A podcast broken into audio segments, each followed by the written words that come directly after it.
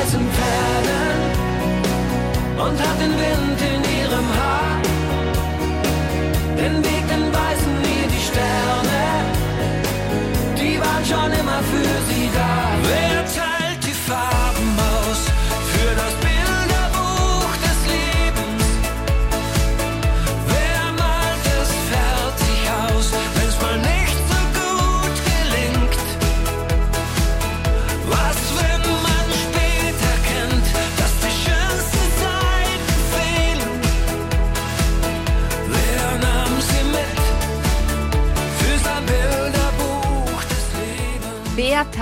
Farben aus aus dem druckfrischen 19. Album Seelenrausch? Nick P-Fans wissen natürlich, das Lied davor kann nicht aus diesem neuen Album sein. Stimmt, aber es passt einfach zu meinem Pferdespecial. Und damit liebe Grüße nach Salzburg zu einem meiner Lieblingskärntner, Nick P. Es ist aber lieb von dir gesagt, Julia. Dankeschön. Danke für die Einladung. Freue mich schon auf das Gespräch mit dir jetzt. Über Träume und Sterne, die Macht der Gefühle und Seelenrausch.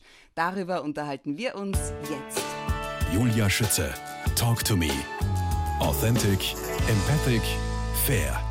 Über allen 14 Liedern von Seelenrausch schwebt die grundauf positive Botschaft, die Zeit auf Erden bestmöglich zu genießen, auch mal Risiken einzugehen und bewusst zu leben. Nick P., was haben Risiken mit einem bewussten Leben zu tun, mit Genießen?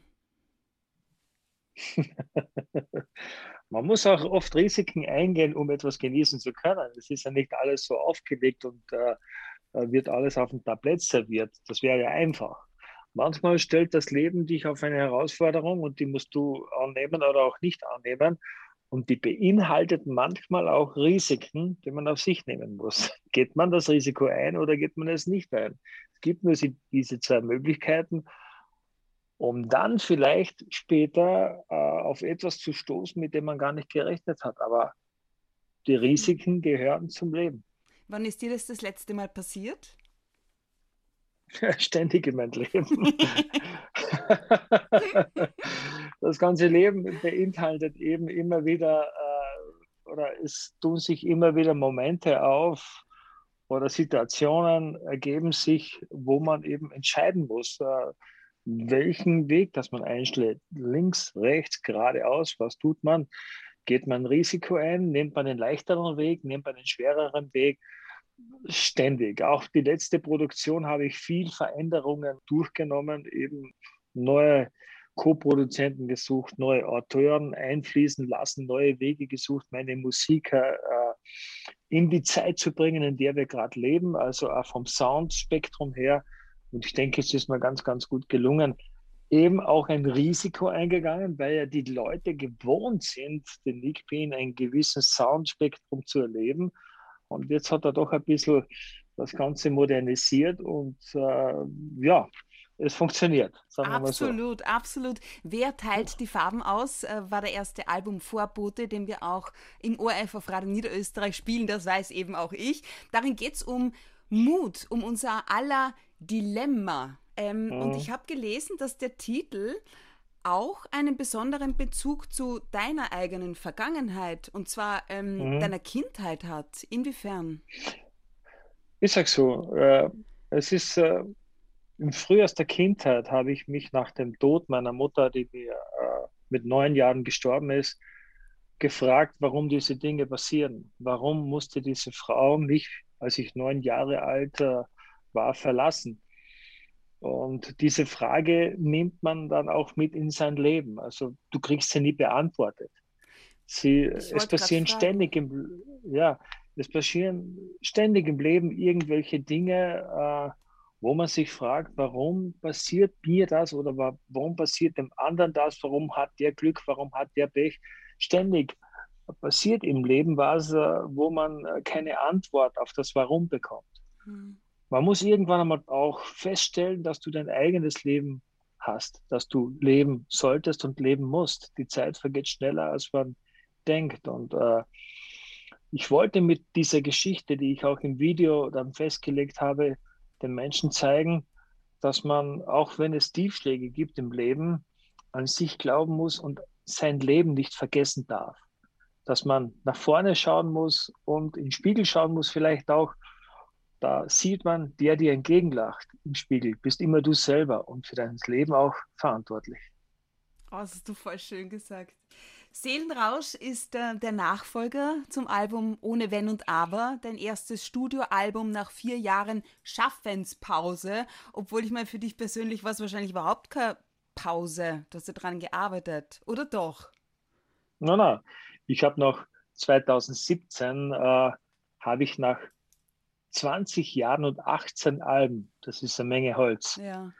nachdem ich ja alles selber fast schreibe und komponiere und auch produziere, das ist viel Arbeit gewesen und habe gespürt, dass nach dem letzten Album 2017 ohne Wenn und Aber irgendwie die Luft draußen war. Ich habe irgendwie gespürt, ich brauche eine Pause. Ich habe schon wieder einen Vertrag, der ein Album äh, Veröffentlichung verlangt in den nächsten zwei Jahren und habe meine Plattenfirma angerufen und gesagt, pass auf, ich kann jetzt nicht. Mhm. Ich kann nicht einfach, ich bin kein, man kann nicht Lieder auf Fließband schreiben, das geht nicht. Ich nehme jetzt eine Auszeit und melde mich dann, äh, wenn ich wieder diese Freiheit, diese Leichtigkeit, diese Lust und Freude am Text und Komponieren gefunden habe und habe für mich persönlich äh, zwei Jahre Auszeit genommen und habe dann 2019 angefangen, Seelenrausch zu arbeiten. Was hast du in den zwei Jahren für dich gemacht? gelebt. Einmal anders gelebt wie vorher, habe Dinge gemacht, die immer wieder verschoben hat. Das Wie kennt zum man ja. Beispiel? auch Ja, viele. sag mal. Segeln, Segeln. Ah, okay. Freunde haben mich immer wieder eingel eingeladen, äh, auf eine Segeltour mitzu äh, mitzugehen und ständig habe ich das abgelehnt oder besser gesagt zugesagt. Dann habe ich es wieder kurzfristig Mhm. abgesagt, weil irgendwas passiert ist, wo ich dann wieder nicht konnte. Und jetzt habe ich gesagt, na, da fahre ich jetzt mit und ich trottel, jetzt bin ich draufgekommen, was ich eigentlich in meinem Leben versammelt habe, weil es einfach sowas von schön ist, segeln zu gehen, am Meer draußen zu sein, nur das Wasser, den Wind und, und äh, sonst nichts vom Wind getrieben zu werden, einfach rauszufahren in diese Freiheit, in diese Einsamkeit, in diese, in diese Großheit auch, was das Meer hat. Das war für mich ein unglaublich tolles Erlebnis. Und äh, seitdem, äh, ich war heuer schon wieder kurz segeln. Ist in das Video, Ordnung, das das ist in Ordnung. ja. Gut gemacht. Weil, weil es einfach Ja. was Schönes ist. Nicht? Mhm. Aber da muss man draufkommen erst, äh, man kommt immer später drauf, dass man viel zu viele Dinge verschiebt, Ja, die dann vielleicht recht. später gar nicht mehr nachholbar sind. Ja. Aus welchem Grund war jetzt die richtige Zeit, um mit Seelenrausch rauszugehen? Ich habe, als ich 2019 angefangen habe zu schreiben, mir gedacht, naja, 2020, ein Jahr brauche ich dazu, äh, um das Album auf den Punkt zu bringen. Entschuldigung, und das war es dann auch irgendwie. Aber dann kam die Pandemie dazu. Wir waren im Lockdown, wir haben uns selbst infiziert, wir mussten uns auskurieren. Das Album wurde dann verschoben, verschoben und wieder verschoben. Und jetzt eineinhalb Jahre später eigentlich wurde es veröffentlicht. Und äh, wann ist der beste Zeitpunkt für ein Album zu veröffentlichen, weiß man ja nie. Für mich war es einfach schon nerv, nervend, weil Ja. das Album schon ein ganzes Jahr bei mir im Archiv fertig liegt. Ich kenne alle Songs und die Fans fragen mich ständig, ja, wann kommt denn das neue Album? Und ständig wird der Termin, den wir bekannt gegeben haben, schon wieder aus irgendwelchen Gründen verschoben, weil die Plattenfirma äh, keine Promotion-Plattform gefunden hat, weil wir nicht das machen können, was wir gerne machen würden, um an die Leute zu kommen. Und jetzt haben wir gesagt, aus. Wir Ja. wissen ja nicht, wie lange das ganze Dilemma, das wir, in dem wir uns gerade befinden, mit diesem Corona noch dauert. Äh, es ist wichtig, dass die Leute irgendwas, äh, eine Ablenkung, sage ich mal, auch äh, zu diesem Weltthema äh, bekommen. Und äh, ich denke, jetzt war der richtige Zeitpunkt, damit rauszugehen. Unbedingt. Jetzt zu See, so ein bisschen angesprochen, die Corona-Situation thematisierst du auf deinem Album ganz bewusst nicht. Aus welchem Grund? Naja, weil es ja auch nicht in der Corona-Zeit passiert ist. Das Album habe ich ja Ah. 2019 geschrieben. okay. Es war ja, wie der erste Lockdown passiert ist, war das Album eigentlich schon fertig. Ein Ma, das war ja genau der- Song. Das war ja, das war ja genau der Zeitpunkt, wo ihr erkrankt seid, ne? Du und deine Genau. Lebenspartnerin. Genau, Boah. genau. Okay. Wir wollten eigentlich an, an, April, Mai haben wir geplant, das Album rauszubringen. Dann kam ja. der Lockdown, dann kam die Erkrankung. Alles haben wir dann auch, weil wir nicht wussten, was da jetzt passieren wird äh, in, in der Zukunft, haben wir vorsichtshalber gesagt, nein, keine VÖ. Dann wurde es immer wieder verschoben. Anfangs haben wir gedacht, okay, drei Monate, hm. nach 40 Jahren Bühne ist einmal drei Monate Pause nicht schlecht, habe ich mir gedacht. Aus diesen drei Monaten war dann ein halbes Jahr. Aus dem halben Jahr ist dann ein ganzes Jahr geworden und jetzt sitzen wir schon eineinhalb Jahre zu Hause und haben keine Auftritte. Und ja. das ist etwas, was nervt, wehtut.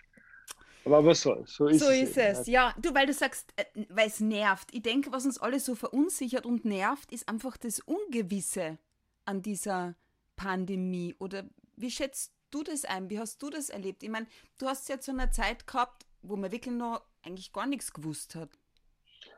Das, genau das war ja das Schreckliche daran.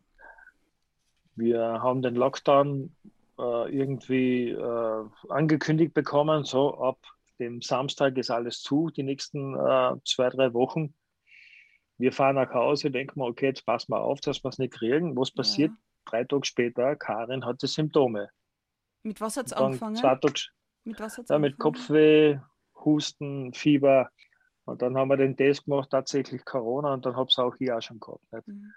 Obwohl wir aufgepasst haben, hätte man nicht gedacht, dass das so ist. Und wie du richtig gesagt hast, das war am Anfang. Da ich die Bilder aus Italien gesehen, weiß ja. nicht, ob du noch erinnern kannst. Sicher, die Diese schrecklichen Bilder aus Italien, wo die Verstorbenen im, im Militärtransport zu, mhm. zu den Bestattungen geführt worden sind.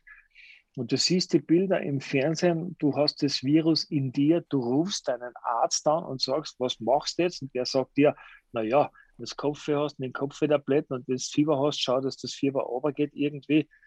Da kann man nicht viel was sagen. Oh du fühlst dich in dem Moment so allein gelassen und mit den schrecklichen Bildern im Fernsehen äh, kriegst einfach Angst. Das ist einfach so. Du, wie, wie geht es euch denn eigentlich? Habt ihr irgendwelche Langzeitfolgen oder, oder Probleme? Eigentlich ganz, ganz gut. Ab okay. und zu äh, tut sich da so eine Müdigkeit auf, die ich nicht kenne, die ich vor dieser Krankheit nicht kenne. Du stehst in der Früh auf, bist eigentlich, äh, hast die ganze Nacht gut geschlafen mhm. und bist trotzdem todmüde in der Früh. Und das, das zieht sich über den ganzen Tag, dass du irgendwie dich voll motivieren du musst, um irgendwas äh, anpacken zu wollen. Und das kannte ich vorher nicht. Und mein Arzt sagt, das könnte eine Folgeerscheinung von könnte. Corona sein. Schauen wir mal. Jetzt habe ich schon längere keine mehr gehabt, sondern so einen Müdigkeitsanfall. Na, dann klopfen wir auf Holz, oder? ja. Jetzt Nick P. auf äh, vielen Fotos, da ziert ein Kreuz deinen Hals. Hast du da jetzt eins? Du trägst das, gell? Momentan nicht, aber jetzt, jetzt habe ich meinen ein Totenkopf. Okay, Siehst nein, das? den meine ich, ja, den meine ich nicht. Ich meine eher das Kreuz, den sehe ich ja, gut, ja. Ich, ich, trage, ich trage immer Kreuz und Totenkopf. Aha, ja, und aus welchem Grund? Das hätte ich nämlich gern gewusst. Der Totenkopf, den ich da habe, der hat einen Kopfhörer auf. und äh, das steht für mich äh, für Leben und für die Musik.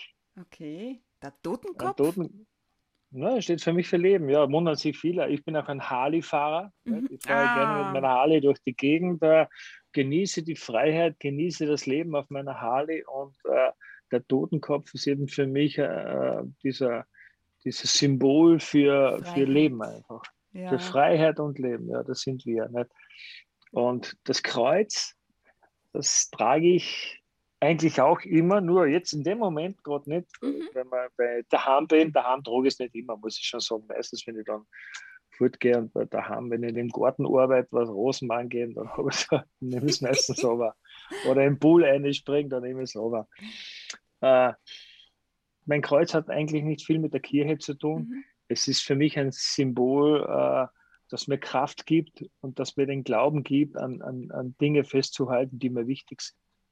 Und wenn es mir mal schlecht geht, dann greife ich einfach aufs Kreuz hin und, und das gibt mir irgendwie Kraft, Mut und dass ich äh, ja, irgendwo mich festhalten kann. Ja. Das ist für mich wichtig. Äh, immer wieder passieren im Leben Dinge, wo man einfach äh, ja, mal nachdenken muss, in sich gehen muss und eine Entscheidung treffen muss und dann halte ich mich oft an mein Kreuz fest und versuche irgendwie das Richtige eben Ja. zu tun. Einfach innezuhalten, ähm, zu reflektieren ein bisschen. Genau. Gell?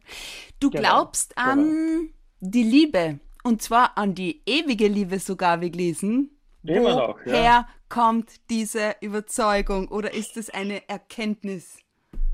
Ja, auch beides. Eine Überzeugung und auch eine Erkenntnis. Ich habe in meinem ganzen Leben äh, immer wieder an die Liebe geglaubt, an die Liebe gehofft. Und ich glaube, es ist das Größte, was wir Menschen uns gegenseitig antun können. Liebe zu geben, Liebe zu schenken und auch Liebe zu äh, interpretieren. Und wenn diese Liebe, du kannst nur Liebe geben und Liebe schenken, wenn sie auch reflektiert, wenn du sie zurückbekommst. Und, und für mich ist das einfach immer schon, äh, ich sage, wir Menschen können nur glücklich sein, wenn wir auch in der Liebe glücklich sein. Wenn wir das, das Gefühl haben, geliebt zu werden, das Gefühl haben, Liebe weitergeben zu können und auch sehen können, dass diese Liebe, die man weitergibt, da auch so empfunden wird als Liebe. Und, und äh, auch noch drei Scheidungen, glaube ich, an die Liebe. Weil ich glaube, das war gleich die nächste Antwort die Frage gewesen. Ich kenne das schon, kenne das schon auswendig. Ja, ich glaube immer noch daran und weil es das Größte ist, das Mhm. größte Gut, das wir haben. Und ich glaube, dass es wichtig ist, dass man den Glauben an die Liebe nie verlieren darf im Leben. Du hast einmal in einem Interview gesagt, und ähm, auch wenn das jetzt irgendwie doof klingt, mich hat das irgendwie traurig gemacht, ja. Du hast denn? gesagt, ähm, meine Karriere hat mir den Traum der ewigen Ehe zerstört. Wenn all das nicht passiert wäre, wäre ich heute vermutlich immer noch mit dir zusammen. Gemeint war deine erste Frau, mit der du deine beiden Töchter hast. Mich macht das traurig, weil ich habe ein, eine echt hohe menschliche ähm, Meinung von dir, ja, von all den Texten Mhm. her. Du machst da über Gott und die Welt Gedanken, ja, bringst auch so viel Gefühl hinein. Und dann denke ich immer, wenn du das nicht hinbekommst, wer dann? Naja, ich bin ja nicht alleine. Es kann immer zwei dazu. Wir haben die Lösung. Ja, es kann, so, es kann immer zwei dazu. Es ist, du musst auch meine Geschichte äh, äh, von Anfang an erzählen, meine Mhm. Liebesgeschichte. Also ich, ich äh, war Musiker in einer Band, habe da meine erste Frau kennengelernt. Wir hatten Spaß, war alles okay, war mit die Wochenends irgendwo auf der Bühne, habe da ähm, in einer Band als Sänger gearbeitet und habe dann unsere Urlaubskasse mit dem aufgefüllt. Habe bei Zeltfesten gespielt, bei Hochzeiten, alles, was dazu angesagt war. Und es war gut, Mhm. war okay so. Dann plötzlich, 1997, bekomme ich die Chance, ein Album zu produzieren. Und auf diesem Album waren plötzlich Hits drauf. Auf einmal bist du nicht mehr der Sänger in einer Band, sondern plötzlich bist du, hast du einen Namen, Nick P. Plötzlich kennt man dich, plötzlich hast du Fans, Mhm. plötzlich bist du gefragt, bist im Fernsehen, gibst Interviews und, und dein Lebenspartner muss mit all dem Mit mitwachsen. Ja. ja, mitwachsen und mitgehen. Und äh, äh, ich war damals noch, äh, habe in einer Firma gearbeitet, in einer Fabrik, habe meinen Acht-Stunden-Job gemacht, bin in der Früh zur Arbeit gegangen, bin am Nachmittag, irgendwie späten Nachmittag wieder nach Hause gekommen, war für die Familie da. Plötzlich warst du nimmer so viel für die Familie da. Plötzlich hast du dorthin müssen, du wurdest immer mehr gefragt, du warst viel mehr unterwegs wie vorher. Und da muss dein Lebenspartner das alles erst mitmachen können und akzeptieren. Und das ist dann die Schwierigkeit, Ja, dass das wir beide an dem gleichen Strang ziehen. Das Vertrauen ist dann ganz wichtig. Mhm. Und da sind eben die Dinge anders gekommen, als ich mir gedacht habe. Aber Oh wie gesagt, es können immer zwei dazu. Ja, das stimmt. Apropos zwei, wer ist denn diese taffe Businessfrau äh, mit den weißen Pferden? da hätte ich sogar eine Auflösung. Ist das irgendwie, was ist das für eine Liebesgeschichte? Ist die wahr? Weil da im Text, ich habe es mir natürlich komplett angehört, da ist auch die Rede von einem Typen, der ein Lied für sie geschrieben hat. Und es geht Ja, auch wieder diese Geschichte ist, um einen ist tatsächlich Stern. wahr. Echt, ist wahr? Die, diese Geschichte ist tatsächlich wahr. Ja. Es ist, ist nicht die Geschichte von mir, sondern es ist die Geschichte von einem Freund, der die Geschichte auch geschrieben hat, der seine Geschichte geschrieben hat und mir sie zum Vertonen gegeben hat. Nein. Ja, oh ja. Kennen wir den Freund? Nein, den kennt er nicht. Der lebt mittlerweile in Asien, ist weit weggezogen, okay. weil er eben so in, die, die Enttäuschung äh, eben, das war seine ganz große Liebe, wie man auch in diesem Songtext hören kann, die dann irgendwie einen anderen Weg gesucht hat und ihn dann auf das Abstellgleis quasi gestellt hat und er mit, mit dem äh, ja, schwer zurechtgekommen ist und sie eben äh, wirklich so eine, wie, sie da, wie er sie da beschreibt in diesem Text, eine Businessfrau war, die viel unterwegs war. Ich kenne beide eben und das ist sehr interessant, die Geschichte, äh, die er da geschrieben hat und deswegen habe ich sie auch so, so toll befunden und hat eben mit diesem weißen Pferd, auf dem sie nachts durch die mhm. Gegend reitet und, und, und symbolisch gezeigt, irgendwann äh, wird sie verstehen, das, was sie jetzt irgendwie alles stehen lässt und, und nicht so wichtig befindet, irgendwann ihr die Augen öffnen wird und dann ist alles, was einmal war, nicht mehr rückholbar. Sie sind nicht zusammengekommen mehr, oder? Die zwei? Nein, nein. Oh nein, Mann. Nein. Nick P. Leider. und die Liebe. Wir kommen zurück zum Thema. Ich sage nur Himbeereis und One-Night-Stands. Oder auch, das habe ich vom Album. Oder auch mit dir ja, schlafen. Ja, du lässt deine Gefühle ja im neuen Album so richtig freien Lauf. Ähm, ich komme immer gleich auf den Punkt. Weißt? Unbedingt. Was hat es ja. damit auf sich mit diesen Geschichten? so, Himbeis und One Night Stand. Das ist echt interessant. Ich habe so viele Interviews gegeben und es sind 14 Titel auf dem Album, aber jeder fragt mich nach Himbeis und One Night Stand. ja, und? und? Aber es ist, man muss es ja weiterlesen. The Magic of the First Romance. Mhm.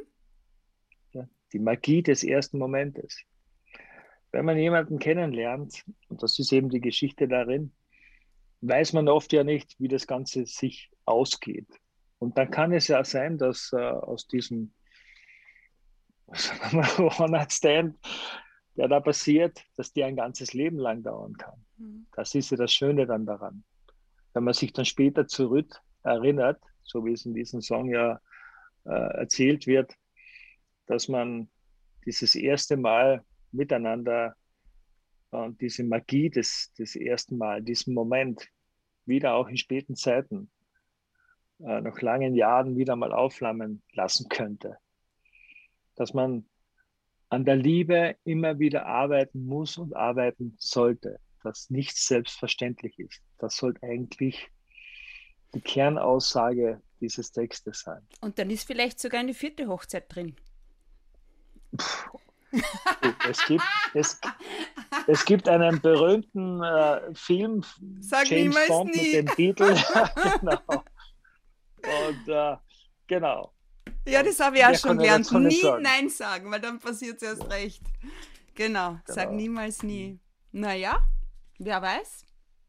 Nick B., in die Karten schauen lässt du dir nicht, aber in die Seele. Seelenrausch. Was hat es überhaupt mit dem Albumtitel auf sich? Ja, du, das Wort gibt es gar nicht. Gell? Ich habe da im Internet nachgeschaut, im Duden nachgeschaut. Seelenrausch gibt es nicht. Ich bin einfach auf das gekommen, weil äh, wenn ich so, äh, als ich mich für die 14 Texte entschieden habe, die ich da jetzt vertonen werde, dann sitze ich da mit einem Text, nehme da meine Gitarre und versuche dann äh, diesem Text eine Melodie zu geben und äh, diesen Text zu interpretieren in diese Melodie.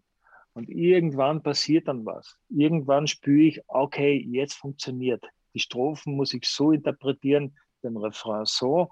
Mhm. Und irgendwann bekommt für mich das Stück, der Text, die Komposition, die Interpretation eine Seele. Jetzt berührt der Song.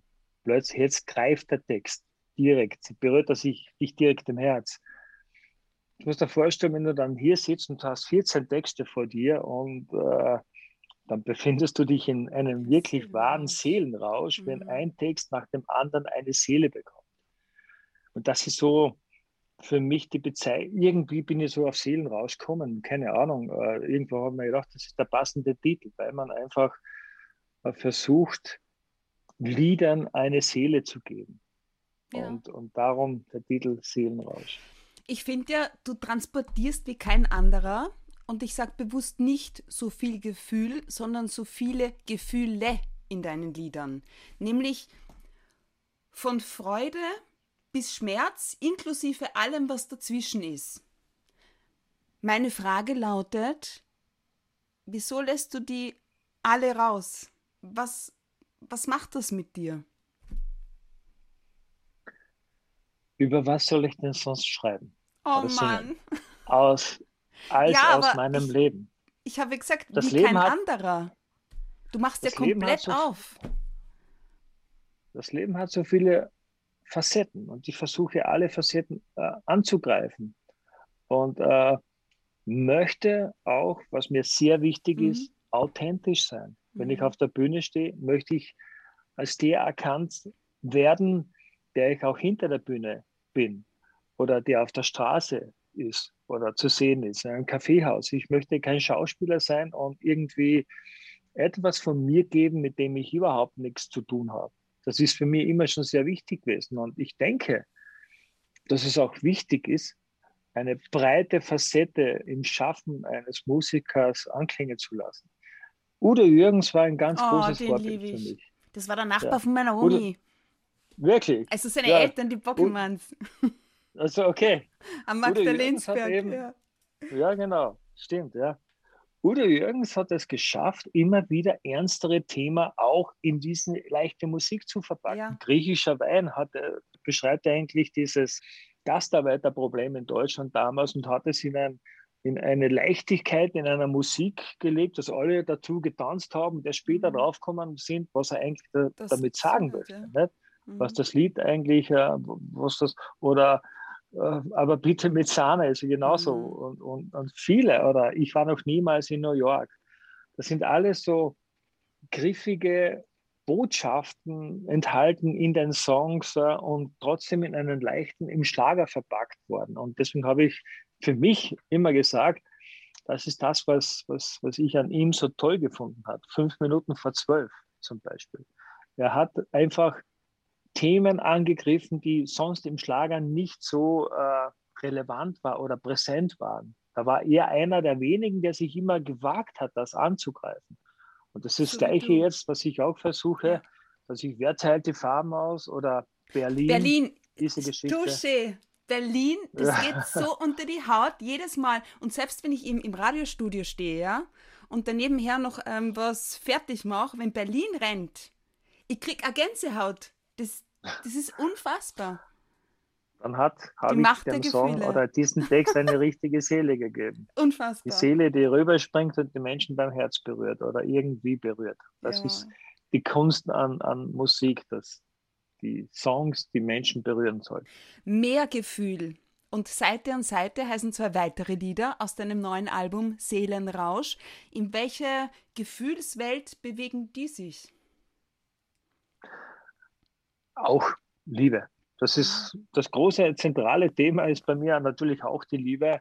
Seite an Seite ist eben äh, Freunde von mir haben gesagt, wie ich das erste Mal diesen Song gehört habe, obwohl ich gar nicht an das gedacht habe, das wird sicher in den nächsten Jahren das Hochzeitlied schlechthin. Das kann gut sein. Weil ja. dorthin alles vorkommt, was man sich, wenn man heiratet, eigentlich sagen möchte. Stimmt. okay. Ich gesagt, okay, ja, soll es was Schlechteres geben? Super. Wenn das ein Hochzeitshit wird, bin ich glücklich. Wenn ja. die, Menschen sich damit gegenseitig was sagen können durch dieses Lied. Schön. Hm. Bewegung ist ja ein gutes Stichwort. Nach deinem Auftritt am 10. Juli jetzt beim Open Air Wenn die Musik spürt in Bad Kleinkirchheim geht es am 31. Juli in Klagenfurt weiter. Wo, wie, was genau? Ja, in, äh, in der Messehalle in Klagenfurt.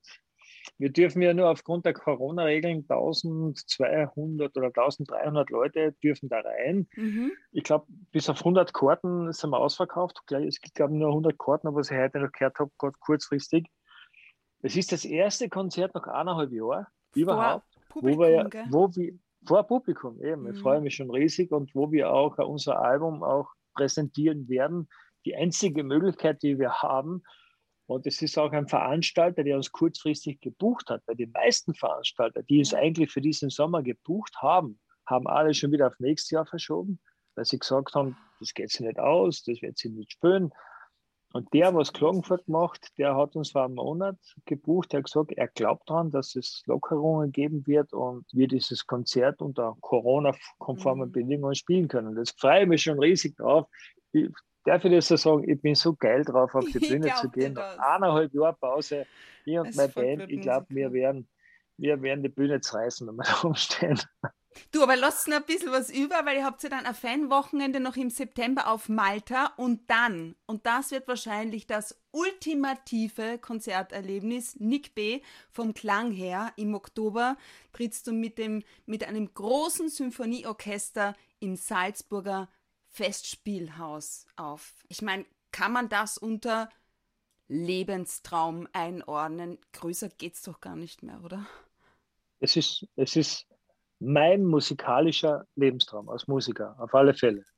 Ich habe das immer gesagt, es war schon dieser Traum, glaube ich, den habe ich jetzt schon, glaube 15 Jahre, dass ich gesagt habe, einmal im Leben möchte ich ein Konzert geben, wo ich meine Musik mit großem Symphonieorchester und mächtigen Chor vortrage.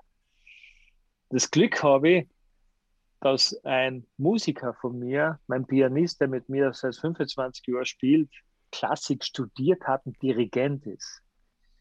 Der hat für das Konzert, das da am 22. und 23. Oktober im großen Festspielhaus stattfinden wird, sämtliche Partituren geschrieben. Also, und der ist wirklich, der mich in- und auswendig und auch meine Musik in- und auswendig kennt. Und ich kenne ja schon, wie das, ich weiß ja schon, habe schon gehört, wie das oh Ganze klingt. Es ist für mich äh, einfach Gänsehaut pur.